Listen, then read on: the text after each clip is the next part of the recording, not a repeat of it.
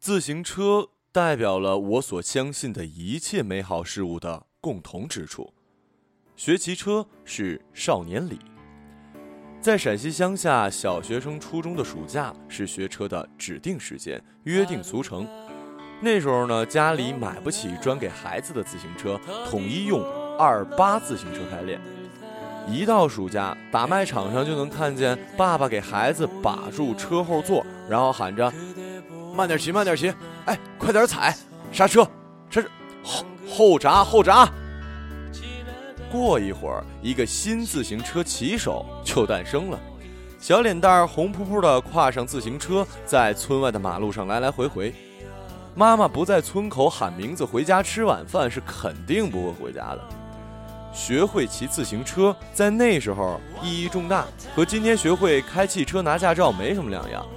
街道里总有调皮大胆、手脚灵便的几个，等不及上初中就推出对他们来说太高的自行车。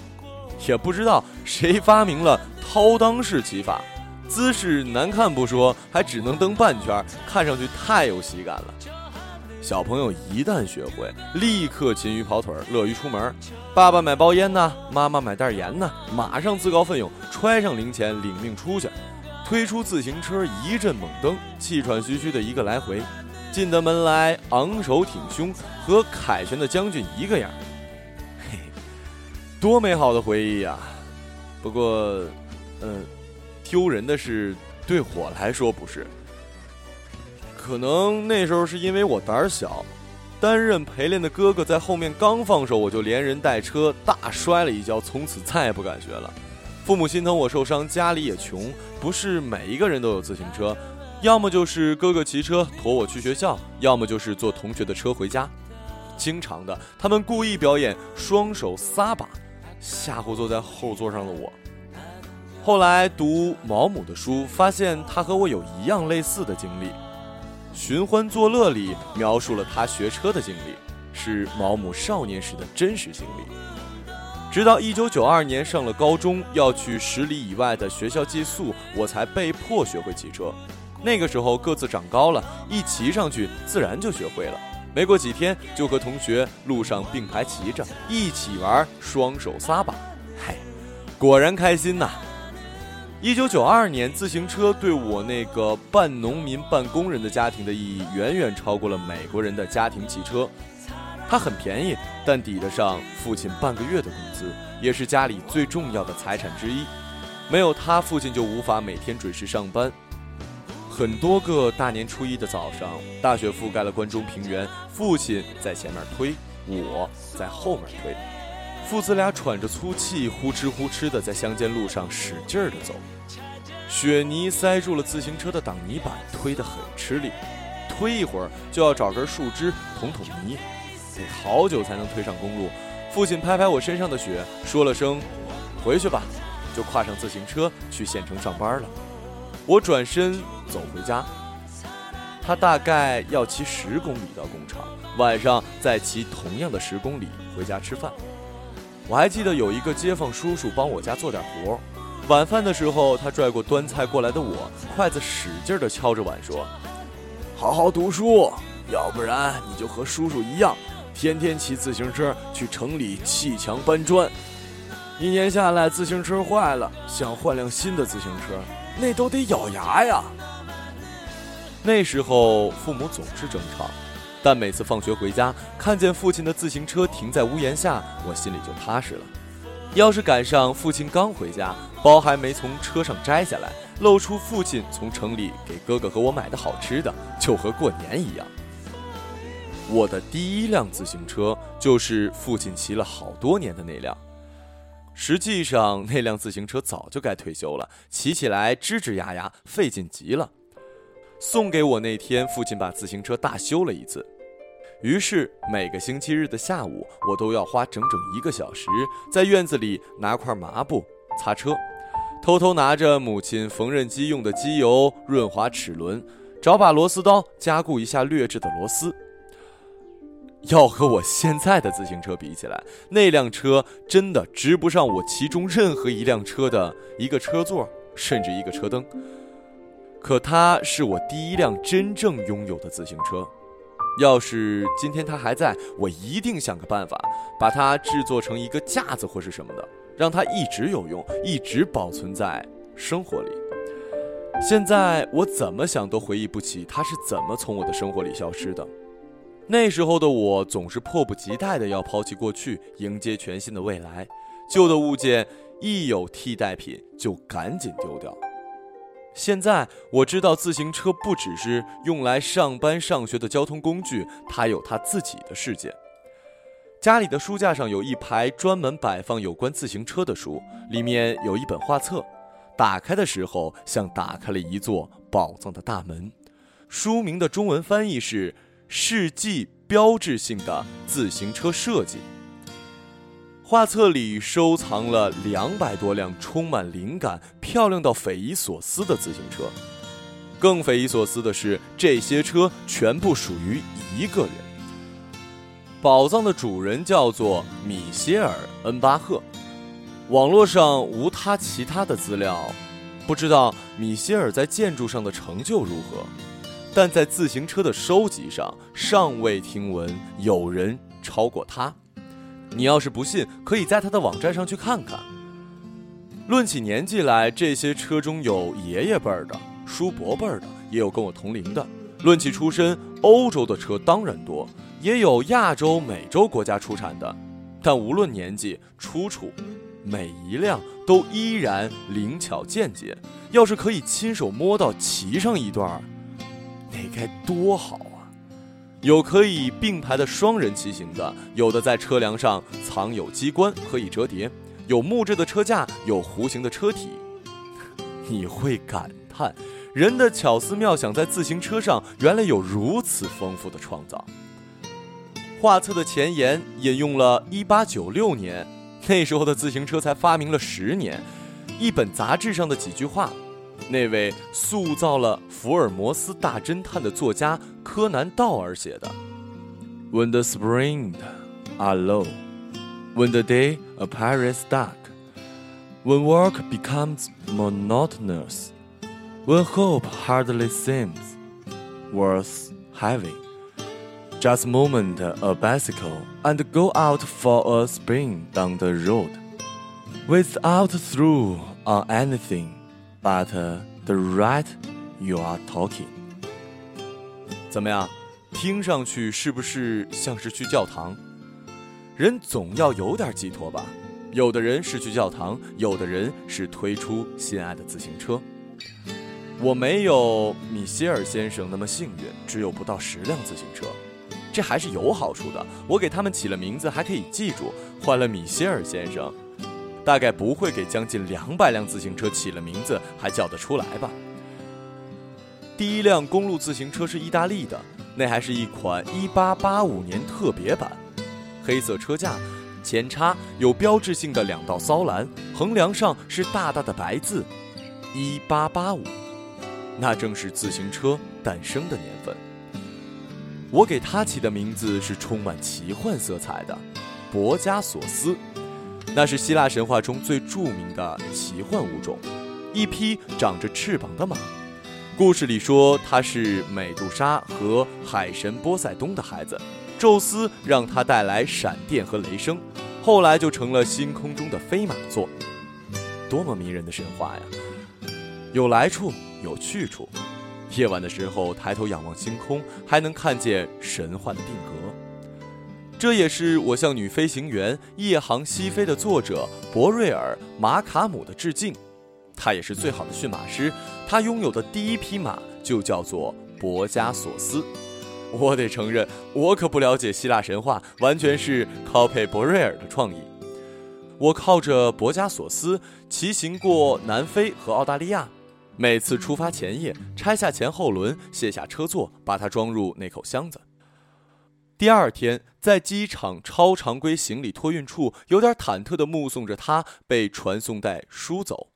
飞机上，我总是胡思乱想，会不会中途箱子摔裂，什么零件被压坏，或者被送去其他地方，不能和我准时会合，彻底丢了也是有可能的。我和一个刚怀孕的母亲一样，直到目的地的机场，疾步走去超常规行李处领取。远远的就看见了那只巨大的箱子孤零零的站在登记处，心才放回肚子。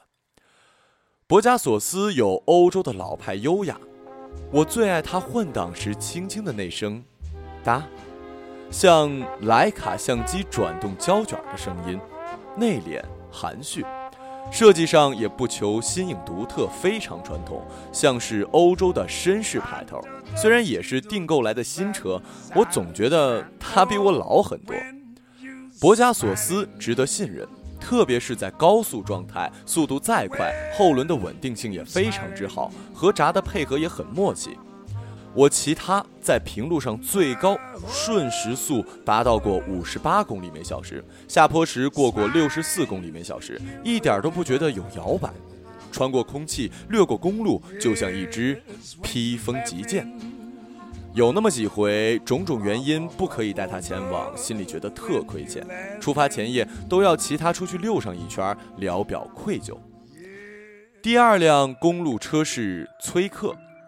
崔克车是非常典型的美国风格，追求技术含量，在细节上要的是创新和非传统。我的这一辆是六系，爱上骑车总是喜欢什么都是最高配置。这辆车的所有配件几乎都是专业运动员的最好配置，是崔克中国赠送给我的。除了辐条，车的其他部件全是黑的。我给它起名叫做“海怪”。海怪有个秘密机关。就在车架接车座的那个内角上，一个缓震装置。再好的公路也有坑坑洼洼的路段，在那些路段上，骑手的屁股就会清晰地感觉到缓震的舒适。神奇的是，车的稳定性一点不受影响，这样的缓震方式也不会降低在路况良好的车上骑行的效率。海怪还真是我们这些 IT 男的范儿。最酷的就是科技感足，最帅的就是技术含量高，最棒的就是有参数证明。二零一零年七月，我认识了都，也就认识了死飞。都简直就是自行车的数据库和智能车床。我现在一想起他，眼前就是那个高高大大的帅小伙子，拿着一把扳手站在几辆自行车旁边。他的英文好像是母语。出国读书之前就可以做同声传译。那时候他在来自德国的死飞车的顶级高手一拳的店里当店长，对各种死飞组件了如指掌，像个设计师和魔术师。一会儿的功夫就给你变出一个你心里想的那辆自行车来。都自己爱自行车爱得要死，更是用尽十二分的热情，让周围的人也爱上骑车。第一次去店里，他就帮我组装了一辆死飞，又拉我出去刷街打死飞马球，以至于我在他面前总是那么自卑。我怎么把自行车爱得那么浅薄单调？可惜的是，我没有他那么专心致志。我的工作离自行车太远了。有时候在城里穿梭过雍和宫，就在五道营口胡同停下来，进去边看他组装修车，边聊一下最近有关自行车的各种好玩的事儿。他永远有让你瞠目结舌的自行车视频、最新的配件推荐，还有一大把一大把不参加就遗憾的拍大腿车友会。二零一三年夏天过去，都去了美国读 MBA，穿着西装站在校园里拍照发给大家。我都觉得北京第一代死飞过去了。虽然他不是这个圈子里的领袖，不是最好的技术高手，但他是北京死飞的一个 icon。死飞是另一种自行车，它属于城市，属于街头，属于我们永远不想被羁绊的那部分内心。它只有自行车需要最少的配件，不过简单的十几种，按照个人的类型偏好，色彩自由组合，因齿轮固定而闻名。也就是说，车轮转动和脚踩完全一致，前进、后退、制动都是。实际上，它是最早的场地竞速车，在原来的比赛中都不会安装制动车闸。现在的死飞车手大部分因为安全考虑安装一个单手闸，为了简单，绝大多数都只安装前闸，因为可以用最少的线。脚蹬上装了狗嘴，既有锁鞋提高效率的作用，又可以做出各种动作。一骑起来，死飞车手都是尽可能的用脚来控制速度，而不是闸。我很喜欢一拳的描述，他说死飞就像呼吸一样，人和车完全一体，身体对车的每一个动作都能得到呼应。一拳是德国人，可中国的死飞源头是他。我非常喜欢看他骑车，他可以在骑自行车上做各种表演，而他创办的店也是北京死飞的最高殿堂。我的死飞是红白黑的三色组合，很惹眼。车把没有装把套，锯得很短。每次戴上手套，骑上死飞，我好像变回了一个街头少年，在车流川稀中穿来穿去，超过那些违章的汽车，还甩头冲司机竖起中指，争抢黄灯变红灯的最后一秒，经过那些占据了自行车道的汽车时，猛拍几下车以抗示意。对了，我把他的名字换了好几回，最后一个叫做坏蛋。坏蛋是个全新的坏蛋的时候，多么引人注目啊！死飞在那个时候还是很新奇，坏蛋的配置也还算不错，他还上过好几次杂志。现在街头的死飞越来越多，各种豪华的配置也不断刷新着记录，还有很多车店发明出来专门卖给中学生的假死飞。我的坏蛋在他们中间像一个回头的浪子，显得有点沧桑。现在碰上北京天好，蓝天白云，又不用赶去远的地方开会，我就会骑了 a b a s i 出门。这辆和博加索斯同样来自意大利的车，像是欧洲绅士的礼帽、怀表和手杖，像是黑胶唱机，像是禄来相机，都属于那个年代的审美。他叫 Mr. Mom，毛姆先生。是的，呃，就是那个同名作家。有完美的故事，幽默的表达，古典的美感，深长的意味。毛姆先生是最经典的自行车造型，我是说每个部分。阳刚伸展的车架，车把直握，还配有机械原理的铃铛。车座是最古老传统的那种，链盒、挡泥板一丝不苟地遮挡起油污泥水。大大的车前灯，阻轮发电，和前面的报纸夹一样。谁还用得上呢？在这个到处是路灯的城市，可它就是那么固执，仍然保留着工业时代的习惯。唯一时尚的就是装了按钮电池的尾灯，流线造型轻巧地嵌在后轮挡泥板上，像是一个杰出的画家在作品上添上最后灵动的一笔。毛姆先生虽然古典，却是新车。我还有两辆真正来自二十世纪六七十年代的永久和凤头。内变三速带车头灯的，虽然也可以骑，但谁还舍得呢？都挂在办公室的墙上作为展示了。还有两辆自行车是完全不能骑的，那是艺术家施晋颠的作品，名字叫《影子》。施老师用的是他特有的艺术语言，把两辆自行车主要的组件分别用黑色和银色的金属丝缠绕，然后把自行车的实件去掉。两辆自行车就像对方的影子一样站立在那儿，真与假，虚与实，时间与空间。第一次骑行法国回来，我在一个艺术展上遇见过这件作品，就花费了比最贵的专业自行车还贵的价钱买下了这两辆完全不能骑的自行车。现在它挂在北京时间差空间的墙上，像一个可以看的梦。我应该还会拥有更多的自行车吧。它们那么美，那么有趣，不同的时期，不同的功用，不同的态度，不同的国家，不同的工艺，制造出那样丰富多彩的自行车世界。我为之深深的着迷，但我着迷的是浅薄的。前文讲到的米歇尔先生，我是比不上的。在我的车友中，比我痴狂的人大有人在。牛杂老板在胡同里开了一个店，他这些年收藏了四十多辆自行车，主要是公路类型。但每种造型和工艺都很独特。H 是自行车发明家，定居深圳，天天不是在办公室画图纸，就是去各种工厂研究配件。我给他研制的开朗旅行自行车拟了一句广告语：“只卖给骑去一万公里远的人们。”那真是一辆环游世界都可以信任的自行车。只可惜，我都配不上。总是会喜欢上这些有些疯魔的人，愿意和他们闲谈、喝茶到深夜，在外人无法插嘴的各种无法言传的细节上感叹个没完。其实表达的只是热情，这些交流不会有任何实质的结果。然而让我、我们，都感到快乐。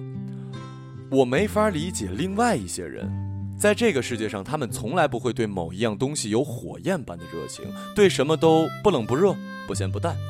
占有更多的钱，住进更大的房子，拥有更多的权利，是他们全部生活目标。真抱歉，我始终没有宽容的可以理解全部人。当你真正的爱上某样事物，你才学会怎样爱这个世界。那是一种美妙的体验，就像是旅行的开始，一切变得新奇，而前路是无止境的。有趣的只会越来越多，而不是因探寻而越来越少。那种感受，只有开始爱上他们的人才会了解。到今天，我对自行车的了解都不多，品牌、组件、维修、性能比较，我都不擅长。骑行的技巧啊、花样方面，我更是初级。要说起骑行经验，动辄数万公里的骑友比我多很多。然而，自行车的美妙之处，我已窥到一点门径。我知道，那是一个自由快乐的世界。然而，我也经常回到最初，仿佛看到那个刚刚学会骑车的自己，背上书包和一星期的干粮，骑上父亲那辆吱啊吱啊作响的自行车去学校。那些年，贫穷像野狗一样撕扯着我们，怎么都摆脱不掉。每天都听着父母争吵，每次需要付钱就要出门借，生活窘迫到失去了自尊。那时候，我每天每一刻都盼望着自己快点长大，快点离开，快点到大城市找份工作赚钱。发明了自行车的是意大利人，他们还有一部关于自行车的电影，叫做《偷自行车的人》。那是一部只有真正的穷人才会完全懂的电影。我最喜欢这部电影的某一个版本的海报。画面是找到新工作的父亲，第一天早上上班，喜气洋洋地接过儿子擦得发亮的自行车。让人丧失尊严的窘迫，一点点希望带来发自内心的快乐。这些在我年少的时候经常体会，忘不了。电影情节中那辆自行车，还是前一天妻子去当铺当掉冬天的被子赎回来的。贫穷真是一场灾难。第一天上班，自行车就眼睁睁地被偷走。绝望的父亲，失望的儿子。这部电影我看了很多遍，是所有关于自行车电影中我最爱的一部。是的，最爱的那部。在电影史上，偷自行车的人是新写实主义的经典作品。让人纳闷的是，导演原本是偶像级的演员和歌手，二十几岁就成名，他怎么会懂得贫穷的滋味？因为这一点，我对他格外钦佩。电影的结局让人心酸，不敢设想那可怜的少年以后的生活。不过，打卖场那个胆战心惊骑上车的少年也没有想到，二十年后，自行车载上他，走了那么远，看了那么大的世界。